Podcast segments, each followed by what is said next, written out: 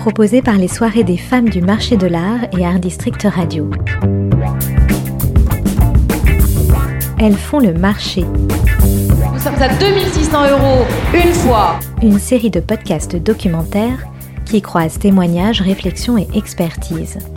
Chaque mois, portrait de celles qui évoluent au sein du marché de l'art français pour l'évoquer sous le prisme de leur regard de femme.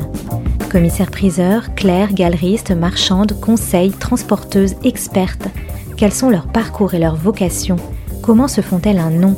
Quels sont leurs obstacles et sont-elles plus nombreuses à créer leur entreprise? Sommes-nous encore loin de l'égalité homme-femme?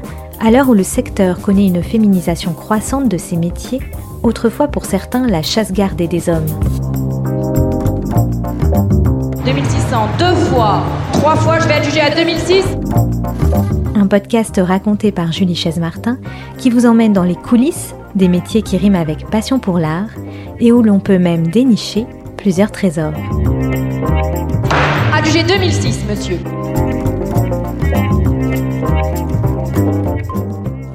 Bonjour Céline, je suis ravie de te retrouver pour introduire ce onzième épisode d'Elles font le marché, épisode anniversaire puisque cela fait désormais un an que nous animons ensemble ce podcast. Alors, si le tout premier épisode avait donné la parole à des pionnières, femmes commissaires-priseurs ayant frappé leur premier marteau ou ayant pris pour la première fois les rênes d'une entreprise familiale, cet épisode anniversaire va à la rencontre de femmes d'expérience dont la vision et le parcours leur permettent de poser un regard affûté et expert sur le marché de l'art et l'évolution de leur profession. Oui Julie, et comme certains l'auront peut-être remarqué, le titre de ce onzième épisode, Nana Power, est un clin d'œil au portfolio que Niki Saint-Phal a réalisé en 1970 suite à une exposition qu'elle avait présentée en 1967 au Stedelijk Museum d'Amsterdam et qui s'intitulait Les nanas au pouvoir. Pour moi, mes sculptures représentent le monde de la femme amplifiée, la folie des grandeurs des femmes, la femme dans le monde d'aujourd'hui, la femme au pouvoir, disait l'artiste. Et nos à nous, dans cet épisode sont donc des femmes de pouvoir qui ont su sentir et comprendre leur époque. Au menu, deux commissaires-priseurs et deux galeristes. Myrtille Dumonteil, commissaire-priseur au sein de sa maison de vente Art Valorem, également membre de la Chambre nationale des commissaires de justice, section commissaire-priseur judiciaire, et membre du conseil d'administration de Drouot Patrimoine. Juliette Jourdan, commissaire-priseur de sa maison de vente OEP Enchères à nantes présidente de la Compagnie des commissaires-priseurs d'Anjou-Bretagne et membre du conseil de surveillance d'Interenchères. Toutes les deux nous parlent de la réforme complexe qui est en cours d'écriture afin de dessiner la nouvelle profession de commissaire de justice, fusionnant commissaire-priseur et huissier, un mal ou un bien pour la profession, elle nous éclaire. De leur côté, la galeriste Nathalie Obadia et la galeriste Marion Papillon, présidente du comité professionnel des galeries d'art, nous donnent leur vision sur l'état du marché de l'art français post-Covid, alors qu'Arbazal vient de coiffer la FIAC au poteau. Qu'est-ce que cela préfigure pour le futur? Elles nous confient leurs sentiments. Un programme riche en deux volets, maison de vente et galerie au cœur des questionnements actuels. Donc, j'abaisse maintenant le marteau pour adjuger ouvert ce onzième épisode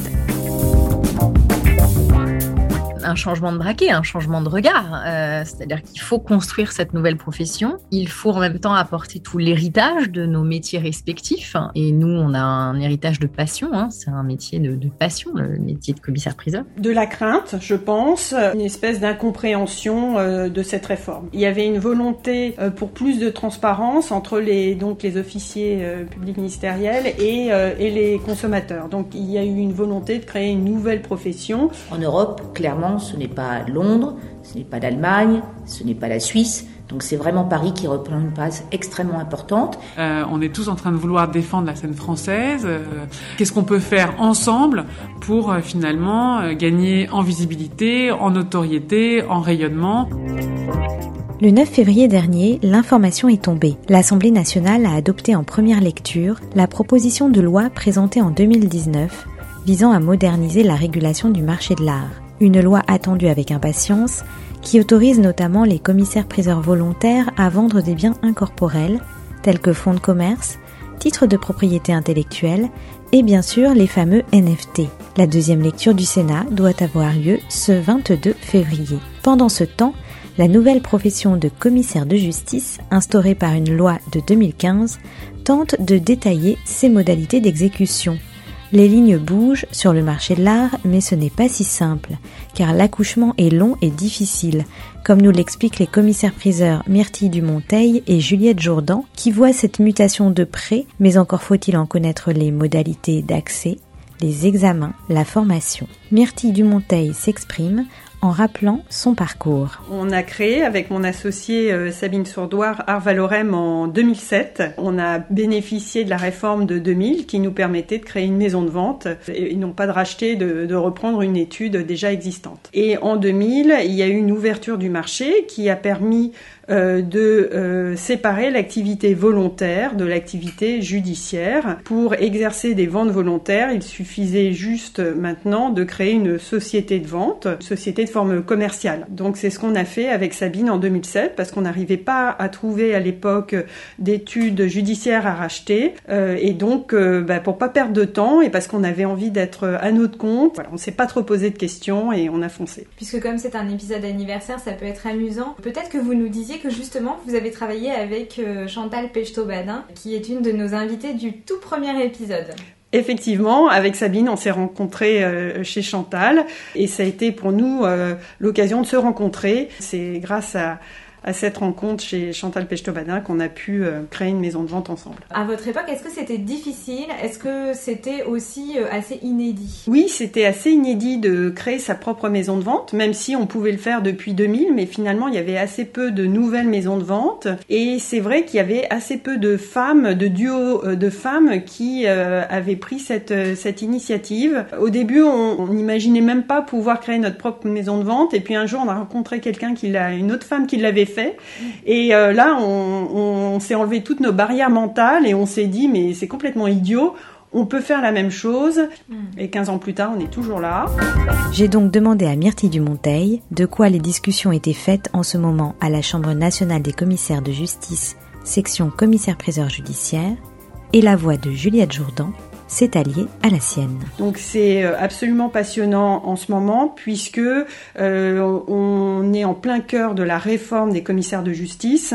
Donc euh, les commissaires priseurs vont se marier avec les huissiers de justice et donc il s'agit essentiellement de discuter de la mise en place de cette de ce nouveau métier par le, les réflexions autour de l'analyse des textes et puis il y a aussi tout un aspect de de représentation et de défense euh, de notre savoir-faire euh, de métier de commissaire-priseur. On va être effectivement plus nombreux si on, si on regarde cette profession. euh, Juliette Jourdan. avec la- les, les nouvelles lunettes du commissaire de justice. Mais en revanche, effectivement, notre métier va être effectivement relativement dilué puisque les huissiers sont 5000 hein, et nous, euh, nous sommes 10 fois moins. Sur les échelles locales, cette, cette disparité euh, va se ressentir. Donc dans la représentativité euh, également. Euh, et en 2026, il n'y aura plus de distinction commissaire-priseur, huissier, euh, mais une seule et unique profession de commissaire de justice. Puis en même temps, il faut euh, accepter la réalité. On appartient à, une communauté qui s'appelle la communauté européenne. Et donc, il va falloir à terme se mettre en conformité euh, avec une organisation européenne. Une fusion pour arriver petit à petit à des professions uniques du droit. Alors, on voit que cette réforme, elle a mis, très longtemps à se faire, parce que nous, il y a eu déjà une première réforme en, en, en 2000, et on a déjà libéralisé une partie de notre activité. Et, euh, et finalement, cette fusion ben, n'est que partielle, puisqu'elle avait été un peu de... On, avait pensé à une profession vraiment euh, du droit unique, et puis bon, ben, on se rend compte qu'en fait, c'est très compliqué à mettre en place. Donc, les, notaires, ils sont, sont, sortis assez rapidement, les greffiers de tribunaux de commerce, ils sont même pas rentrés. Et donc, il est resté euh, les, les, huissiers de, justice qui sont demandeurs hein, de, euh, depuis très longtemps. Ils, sont, euh, ils, développent des activités connexes. C'est quand même eux qui étaient euh, évidemment euh, à l'initiative de cette réforme. Effectivement, c'est on, peut parler un peu de, sans forcer le trait, de, mariage forcé. L'huissier et le commissaire-priseur sont des personnes différentes. Ils n'ont pas les mêmes centres d'intérêt, ils n'ont pas la même formation et ils n'ont pas les mêmes compétences pour exercer leur métier. Et demain, on nous dit de, euh, on, nous permet, on nous ouvre, si on est positif, on nous permet d'exercer le métier d'huissier. Euh, et on dit aux huissiers qu'ils vont pouvoir faire des inventaires euh, et pouvoir faire des, des, ventes aux enchères publiques. Le, le, travail va être encore long pour rapprocher ces, ces, deux métiers très différents et ces personnes différentes. Oui, donc en fait, est-ce qu'il y a une peur euh, chez les commissaires-priseurs de se faire un peu avaler et de perdre une certaine singularité du métier? Bien sûr, bien sûr. Et, c'est tout mon rôle de, de, présidente de région d'essayer de, rassurer là-dessus. C'est-à-dire que euh, moi, mon intime conviction est que euh, les professions vont évidemment fusionner, donc les professions vont disparaître, mais je pense que le métier va rester, en tout cas pendant assez longtemps, puisqu'il va falloir former une génération de, commissaires de justice, mais dans lequel il y aura des spécificités parce que les, ADN sont assez différents. On est objectivement à, quatre mois de cette réforme. Aujourd'hui, euh, les textes ne sont... Euh, certains textes existent, mais absolument pas tous. Et je vous avoue, en mon âme et conscience, que euh, je suis assez surprise quand nous sommes le 14 février 2022, que aussi peu de texte euh, et, que soit euh, aujourd'hui rédigé. Donc, euh, c'est quand même une, réforme qui accouche un petit peu dans la, dans la douleur. Si notre savoir-faire et nos compétences sont mises à mal, c'est l'ensemble de notre profession et de notre notoriété qui va être entachée. Hein. On veut absolument pas ça. Et, on ne veut pas que l'usager risque aussi tout d'un coup de ne plus avoir confiance dans les commissaires priseurs. Et est-ce que du coup, un huissier qui finalement se marie comme ça à la profession de commissaire-priseur de justice pourra, euh, par extension, euh, comme un commissaire-priseur euh, judiciaire actuel, créer sa propre maison de vente de commissaire-priseur volontaire. À certaines conditions, il pourra effectivement créer sa propre maison de vente volontaire et réaliser des ventes volontaires. Donc il y a vraiment, va y avoir une arrivée importante d'huissiers sur le marché des ventes volontaires. Donc euh, les répercussions, on, ne le sait pas, on ne les connaît pas encore. Ça a été, on peut dire, hein, un bras de fer avec euh, avec les huissiers, puisque certains huissiers euh, organisent des ventes. Hein. vous savez qu'ils ont le droit, à titre accessoire, hein, de d'organiser des ventes depuis. donc donc il y a des huissiers qui sont réellement spécialisés dans la vente aux enchères. Ils sont très peu, ils sont une trentaine. En tout cas, ils se considèrent comme parfaitement compétents dans l'organisation des ventes, et donc évidemment, ils n'ont pas du tout envie, après toute leur expérience, de, de, de repartir sur les bancs de l'école et de se soumettre à un examen. Le problème, c'est qu'ils sont pas représentatifs de la profession, donc euh, c'est un peu compliqué d'ouvrir à, à, tous les autres euh, qui n'ont absolument pas formation en histoire de l'art notamment, le champ de l'organisation des ventes, puisque euh, on, peut, on, peut, on peut émettre un doute sur leurs compétences. La réponse qui est apportée, c'est qu'il va y avoir un, un examen qui, alors dont les modalités sont pas encore définies, hein, mais il va y avoir un examen qui va être maintenu, qui n'est pas l'examen du Conseil des ventes. Nous, on voudrait que ce soit l'examen du Conseil des ventes, mais pour l'instant, c'est pas c'est pas ce qui est ce qui est du tout envisagé. Évidemment, vous, vous imaginez bien qu'on va batailler assez dur sur euh, les modalités de cet examen, puisqu'aujourd'hui, l'examen du Conseil des ventes est un examen difficile, euh, est un examen qui est un gage de qualité. Tout ça est en cours de discussion et c'est absolument pas déterminé pour le moment. Donc le paysage va complètement changer euh, dans les cinq ans à venir. Est-ce que vous, Myrtille, en tant que commissaire-priseur, vous avez pu aussi inversement apprendre le métier d'huissier Alors oui, on a suivi une formation, euh, notamment faire des constats. Euh, les commissaires-priseurs ont tout à fait leur place euh, pour dresser des constats parce qu'on est quand même des professionnels de la description, donc pourquoi pas. Alors ça me plaît, j'en sais rien, je l'ai jamais exercé. Constater notamment en cas de travaux les, des fissures qui pourraient apparaître. donc c'est vraiment rien à voir avec votre métier de commissaire-priseur. Ah non, on est très loin là. On est très loin du métier de commissaire-priseur. Il faut essayer de saisir les opportunités et de renverser euh, cette réforme qu'on subit un petit peu pour l'instant pour qu'elle euh, ça devienne finalement une façon de, développer notre activité. Mais c'est vrai que la concurrence sera plus forte.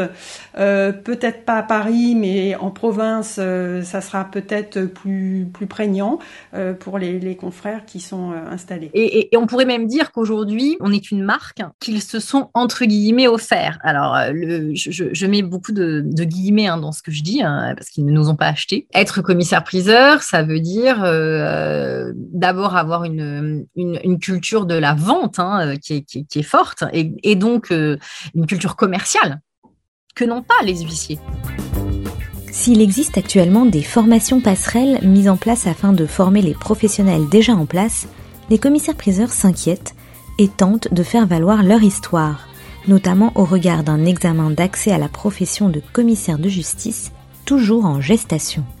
L'inquiétude, ou plutôt la surprise, s'est aussi invitée en ce début d'année dans le monde des galeries d'art, lorsqu'elles ont appris en janvier que la FIAC allait disparaître au profit d'un nouvel organisateur, le mastodonte Art Basel. Marion Papillon, présidente du comité des galeries d'art, parle tout de même d'un phénomène relativement attendu et espère que les galeries françaises pourront tirer leur épingle du jeu. En tout cas, il faut évidemment euh, ne pas oublier que ce ces changements qui vont s'opérer à l'automne euh, arrivent dans une période euh, voilà, post- Covid, où évidemment les cartes étaient déjà commençaient déjà un petit peu à, à se rejouer. Évidemment, on ne s'attendait pas à ce, à ce changement radical et un peu brutal, parce qu'il faut bien dire que le contexte était un petit peu surprenant, que on apprenne au mois de décembre tout d'un coup un, changement de ce type. Euh, mais en même temps, voilà, c'est aussi le reflet de euh, qu'est-ce qui peut se passer dans ce monde, euh, dans ce monde de l'art, de ce monde plus précisément des foires, où on a vu ces dernières années en effet deux gros acteurs internationaux euh, se développer sur plusieurs villes. Donc évidemment, je parle et, et, de Frise. On a vu aussi des nouveaux modèles apparaître, euh, des foires de niche. Il y a, il y a une évolution des foires. On parlait beaucoup de faire fatigue euh, avant euh, avant la pandémie. Aujourd'hui, on, voilà, je pense qu'il y a forcément un peu une redistribution des cartes. Peut-être aussi, ça va permettre de revoir un petit peu les relations euh, et les rôles entre euh, les foires et notamment les organisations professionnelles que moi que je représente euh, ici, parce que euh, justement il y a souvent des relations euh, personnelles, individuelles entre entre galeries et foires, mais on avait un petit peu perdu ces derniers temps peut-être une relation un peu plus professionnel, un peu plus généraliste, et parce qu'en effet, on est tous dans le même bateau. Peut-être qu'à un moment donné, on a peut-être un petit peu perdu le lien, en fait, euh, non pas avec, je pense, qu'il y a toujours eu des liens forts entre organisateurs et, et, et leurs clients, mais, mais peut-être sur une réflexion sur la profession, sur une réflexion sur euh, justement ce qu'implique une foire. C'est aussi un rayonnement, c'est aussi une dynamique, c'est évidemment une image euh, française qu'on essaye de, euh, évidemment, qu'elle se déploie le plus loin possible à l'international. Je ne crois pas que Art Basel soit euh, le top départ. Je pense que le, justement ce changement était déjà engagé. D'ailleurs, peut-être pour ça que vient s'intéresse plus à Paris. Ces croisements, ces dynamiques qui se, qui arrivent là maintenant, euh, contribueront euh, encore à améliorer euh, la place de Paris. De son côté, Nathalie Obadia, depuis 20 ans dans le circuit, vient d'ouvrir un nouvel espace rue du Faubourg Saint-Honoré dans le nouveau Carré d'Or des Galeries d'Art, un moment opportun alors que Paris redevient une place forte selon elle. Eh bien, je pense que cela indique ce que nous avions déjà bien perçu, c'est le fait que Paris revienne au centre de l'activité artistique, devienne un vrai centre. Un éventail de galeries des plus historiques aux plus expérimentales, les grandes ventes aux enchères, et il faut souligner que les deux plus grandes, Christie Sotheby's, appartiennent quand même à des, à des Français, des musées très importants, des fondations qui se sont euh, voilà, dé déployées depuis un certain nombre d'années, de plus en plus de collectionneurs français. Donc il fallait aussi avoir une galerie dans un des quartiers d'affaires, quartiers de luxe, un peu comme à New York, un peu comme à Londres avec Mayfair. Alors vous vous en réjouissez parce que qu'est-ce qui se passe Parce que justement euh, nous nous rendons compte que j'avais des collectionneurs qu'il fallait faire venir à la galerie près du centre Pompidou et que j'avais beaucoup de mal. Compréhensible, c'est loin, c'est embouteillé. La plupart de, des collectionneurs euh, euh, ont leurs intérêts, euh, va dire professionnels, euh, dans le quartier de Matignon, Saint-Honoré, ou par dans le 16e, dans le 8e, dans le 7e, donc c'est vraiment beaucoup plus facile d'accès. Les étrangers qui viennent à Paris, pour la plupart, sont aussi euh, très attirés par euh, cette rive droite, on va dire. Euh, vient d'acheter les immeubles qui sont à côté de ma galerie. La galerie, par exemple, Gagosian a ouvert un peu plus de 10 ans rue Pontieux, donc à 5 minutes d'ici. Et puis petit à petit, des galeries ont ouvert plutôt des vitrines, on va dire, dans, dans, dans, dans ce lieu. Mais moi, par contre, j'avais bien, bien dit que si je venais ici, c'était pour ouvrir une galerie vaste, recréer une espèce de what cube, comme j'avais d'ailleurs rue du Bourg-Tidebourg, qui me permet de faire une exposition d'art et non pas simplement euh, un espace d'exposition avec deux ou trois tableaux. Et ça, c'était très important.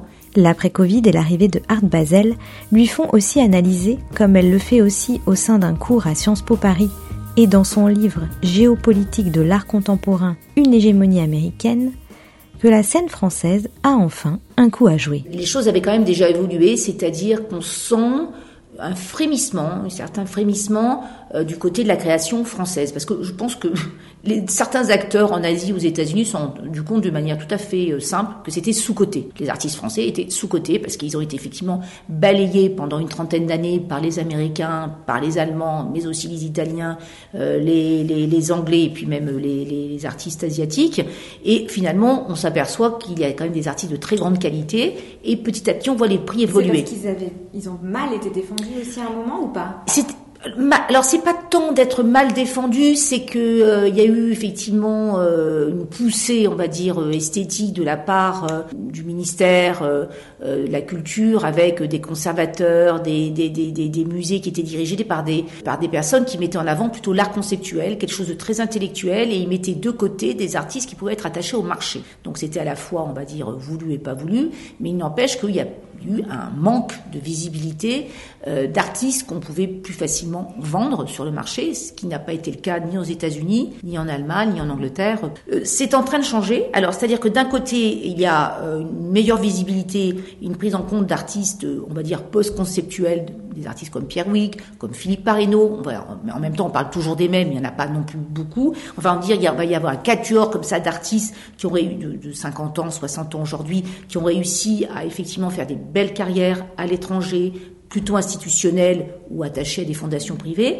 Mais aujourd'hui, on voit aussi qu'il commence à y avoir un regard de la part des étrangers sur des artistes qui sont, euh, qui sont tout simplement des peintres, qui sont des sculpteurs, et ce qui fait que la, la diversité de la création française est en train de, de revenir en avant et donc d'inciter à la curiosité les collectionneurs euh, du monde entier. Je vois euh, qu'il est effectivement aujourd'hui il est plus facile pour une galerie contemporaine française de pouvoir montrer des artistes peintres, plutôt sculpteurs, et pas forcément des artistes intellectuels, ce qu'on nous demandait de montrer dans certaines fois pendant des, années et des années. Voilà, il y a une espèce de liberté qui est en train de, de, de, de de se voir. Voilà. Donc ça, c'est quand même, je dirais, euh, plus important.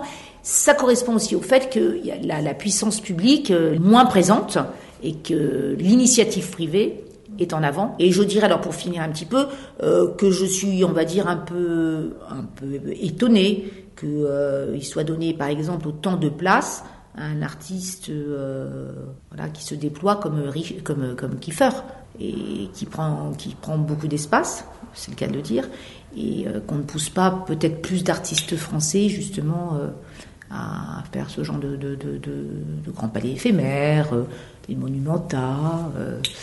Commando Panthéon, j'avoue que je suis un peu, un petit peu, un peu étonnée.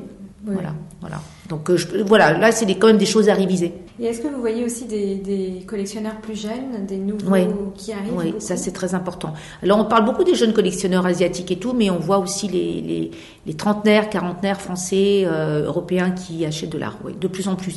Et alors nous à la galerie, comme on travaille des jeunes artistes, des artistes de milieu de carrière, artistes plus âgés, mais aussi des, successions. Ce qui est important de voir, c'est que euh, aujourd'hui, par exemple, un artiste comme Gillet, qui est, qui, qui est décédé en 2008 et qui était un artiste expressionniste français dans la veine justement de Rébérol, des artistes qui ont été un petit peu marginalisés à l'époque où il fallait pas regarder ce genre de peinture, eh bien aujourd'hui, elle est très regardée et nous vendons ces artistes, euh, un artiste comme Gillet, nous vendons des, plutôt des jeunes collectionneurs. Donc je dirais que heureusement, euh, le marché euh, européen et français c'est vraiment euh, élargi. Donc nous avons une, je dirais, 60% de, collectionneurs français. puis après, ce sont les Européens, les Américains, nous vendons très bien aux, aux États-Unis. Et alors, ce que l'on voit arriver depuis quelques mois, ce sont, on va dire depuis une année, ce sont les collectionneurs russes nouvelle bourgeoisie, d'une nouvelle euh, classe sociale euh, sophistiquée, qui, et que, bon, en dehors des problèmes politiques euh, qui existent, si vous voulez, vraiment une élite culturelle et d'affaires qui a vraiment envie de s'ouvrir et de, en tout cas, la France est, est très bien. Et sur la visibilité des femmes, nos quatre nanas au pouvoir sont évidemment conscientes des progrès qui ont été réalisés ces dernières années mais plutôt que du 100% féminin, qui semble aujourd'hui un mot d'ordre très suivi au sein des expositions et des institutions, toutes les quatre érigent en premier lieu le mérite, le travail, le talent et la stricte parité, sans aucun doute le plus juste des Nana Power. Donc de, depuis 4 ans, euh, je siège donc au conseil d'administration de Drouot Patrimoine qui est la, la holding qui euh, dirige plusieurs sociétés du groupe de Drouot. Myrtille Dumonteil. Que j'ai eu cette possibilité il y a quatre ans, au cours d'une assemblée générale un peu mouvementée, de proposer ma candidature euh, qui a été retenue et ce qui m'a permis d'intégrer le conseil d'administration qui est donc composé de, de neuf membres. Et sur les neuf membres, alors, combien il y a de femmes? Je suis la seule femme. donc c'est un appel à candidature.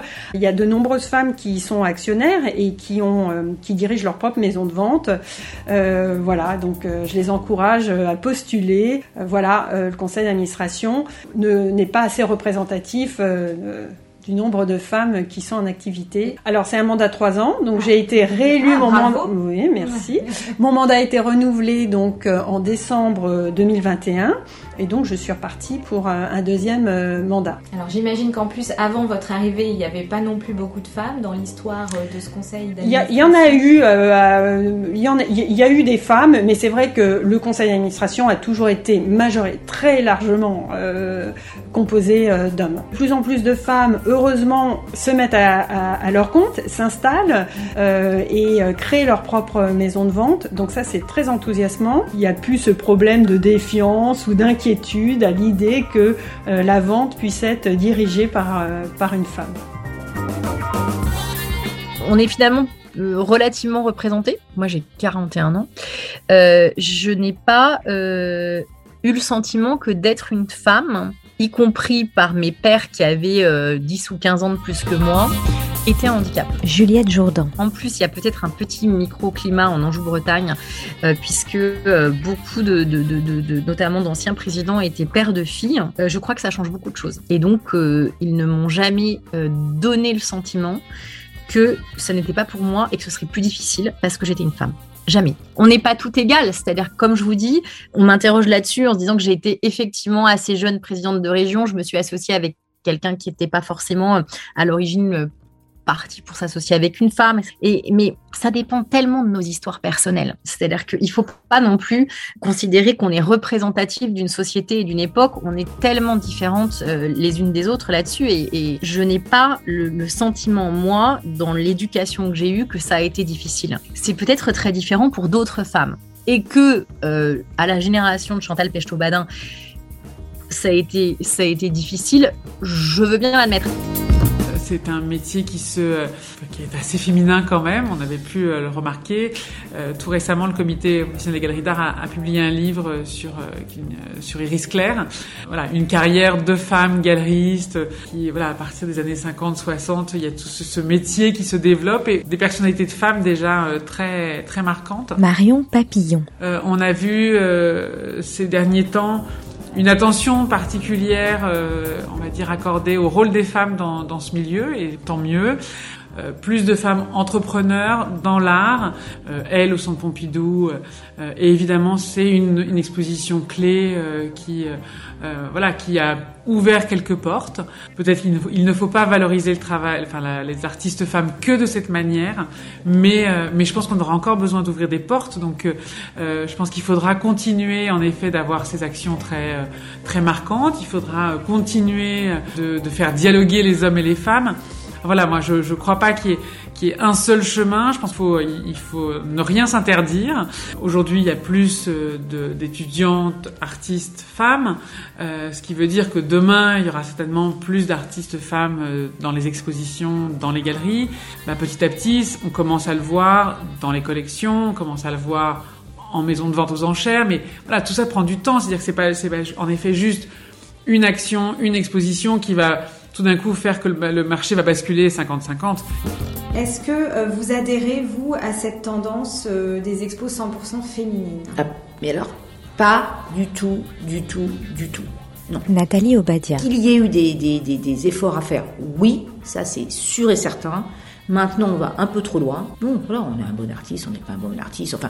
Et euh, d'un point de vue de la recherche, une initiative comme Aware, c'est vraiment sur les archives, de, de, de remettre en lumière. Alors, euh, beaucoup de femmes, hein, Mhm, euh, mhm. je, je ne les connais pas toutes, je ne sais pas toutes si elles ont un talent. Et, Non, mais ça, c'est autre chose. Voilà, Ouais. ça, elles- Alors ça, c'est autre chose. Camille Morino a fait un travail vraiment extraordinaire parce que là, c'est autre chose. Euh, on est allé chercher leurs archives, elles sont répertoriées.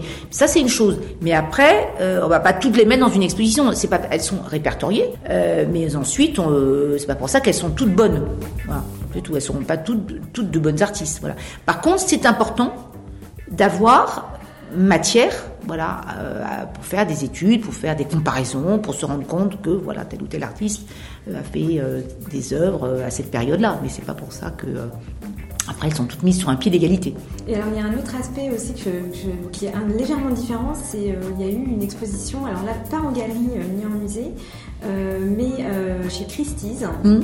qui était aussi euh, donc 100% féminine. oui c'était l'été dernier ça je crois Voilà, et j'aimerais bien avoir aussi votre point de vue là-dessus parce que euh, du coup là ça, ça, ça touche directement euh, finalement à la, à la cote de la femme Oui. artiste. D'un côté, les musées le font parce que c'est politique, c'est, euh, c'est, c'est, voilà, ça fait partie euh, de leur grille de lecture, enfin de, de, de cahier de charge. Pardon, c'est, c'est dans le cahier de charge. Il faut montrer les artistes des minorités, les femmes, euh, bas époque, hein, Black Indigenous People of Color, comme disent les Américains. Ça, c'est une chose. Après, il est évident que euh, les ventes aux enchères, ou même certaines galeries, parce que certaines galeries sont quand même très à la recherche de ce genre de, de, de problématiques, parce que parce qu'ils pensent qu'ils vont mieux vendre, mieux se faire voir, comme ça. Bon, là, c'est effectivement juste du marketing. C'est juste du marketing. C'est histoire, c'est une manière de revaloriser les artistes femmes on dit euh, sous-estimés. Mais par exemple, John Mitchell, euh, elle est devenue une grande artiste, elle a été reconnue, elle a, les prix se sont, euh, se sont multipliés, non pas parce qu'elle était femme, parce que c'était une grande peintre, et que voilà, tout d'un coup, on s'est rendu compte que- peut-être que c'était pas assez cher, mais ceci, elle a toujours été présente. Hein. Oui, ce patriarcat, il a laissé des traces. Euh, et donc, euh, qu'il faille changer euh, le mode de pensée, qu'il faille donner aux, femmes le sentiment, la confiance qu'elles peuvent y arriver et qu'elles peuvent et qu'elles sont légitimes. Je pense que c'est important. Et toute forme de témoignage est dans, ce, dans ces cas-là opportune. Je, suis complètement d'accord. En revanche, je trouve qu'il faut faire attention au discours qu'on tient, c'est-à-dire qu'il ne faut pas euh, rendre responsables les hommes d'aujourd'hui d'un héritage ancestral du patriarcat et je pense qu'il faut pas rentrer en guerre Euh, en, en tout cas c'est pas la meilleure façon de s'affirmer que de rentrer en guerre avec les hommes de sa génération ça je crois que c'est très important mais en revanche je crois qu'il faut être très prudent dans le, discours et je ne voudrais pas qu'on arrive à une sorte de vengeance que je trouverais très injuste Vous venez d'écouter le 11e épisode d'Elles font le marché en partenariat avec les soirées des femmes du marché de l'art et Art District Radio. Alors restez à l'écoute et retrouvez-nous chaque mois sur Art District Radio, le troisième mercredi du mois à 19h et sur toutes les bonnes plateformes d'écoute telles que Spotify, Deezer, iTunes, Ocha ou Google Podcast. Elles font le marché épisode 12 vous donne rendez-vous le mercredi 16 mars à 19h sur Art District Radio et en podcast.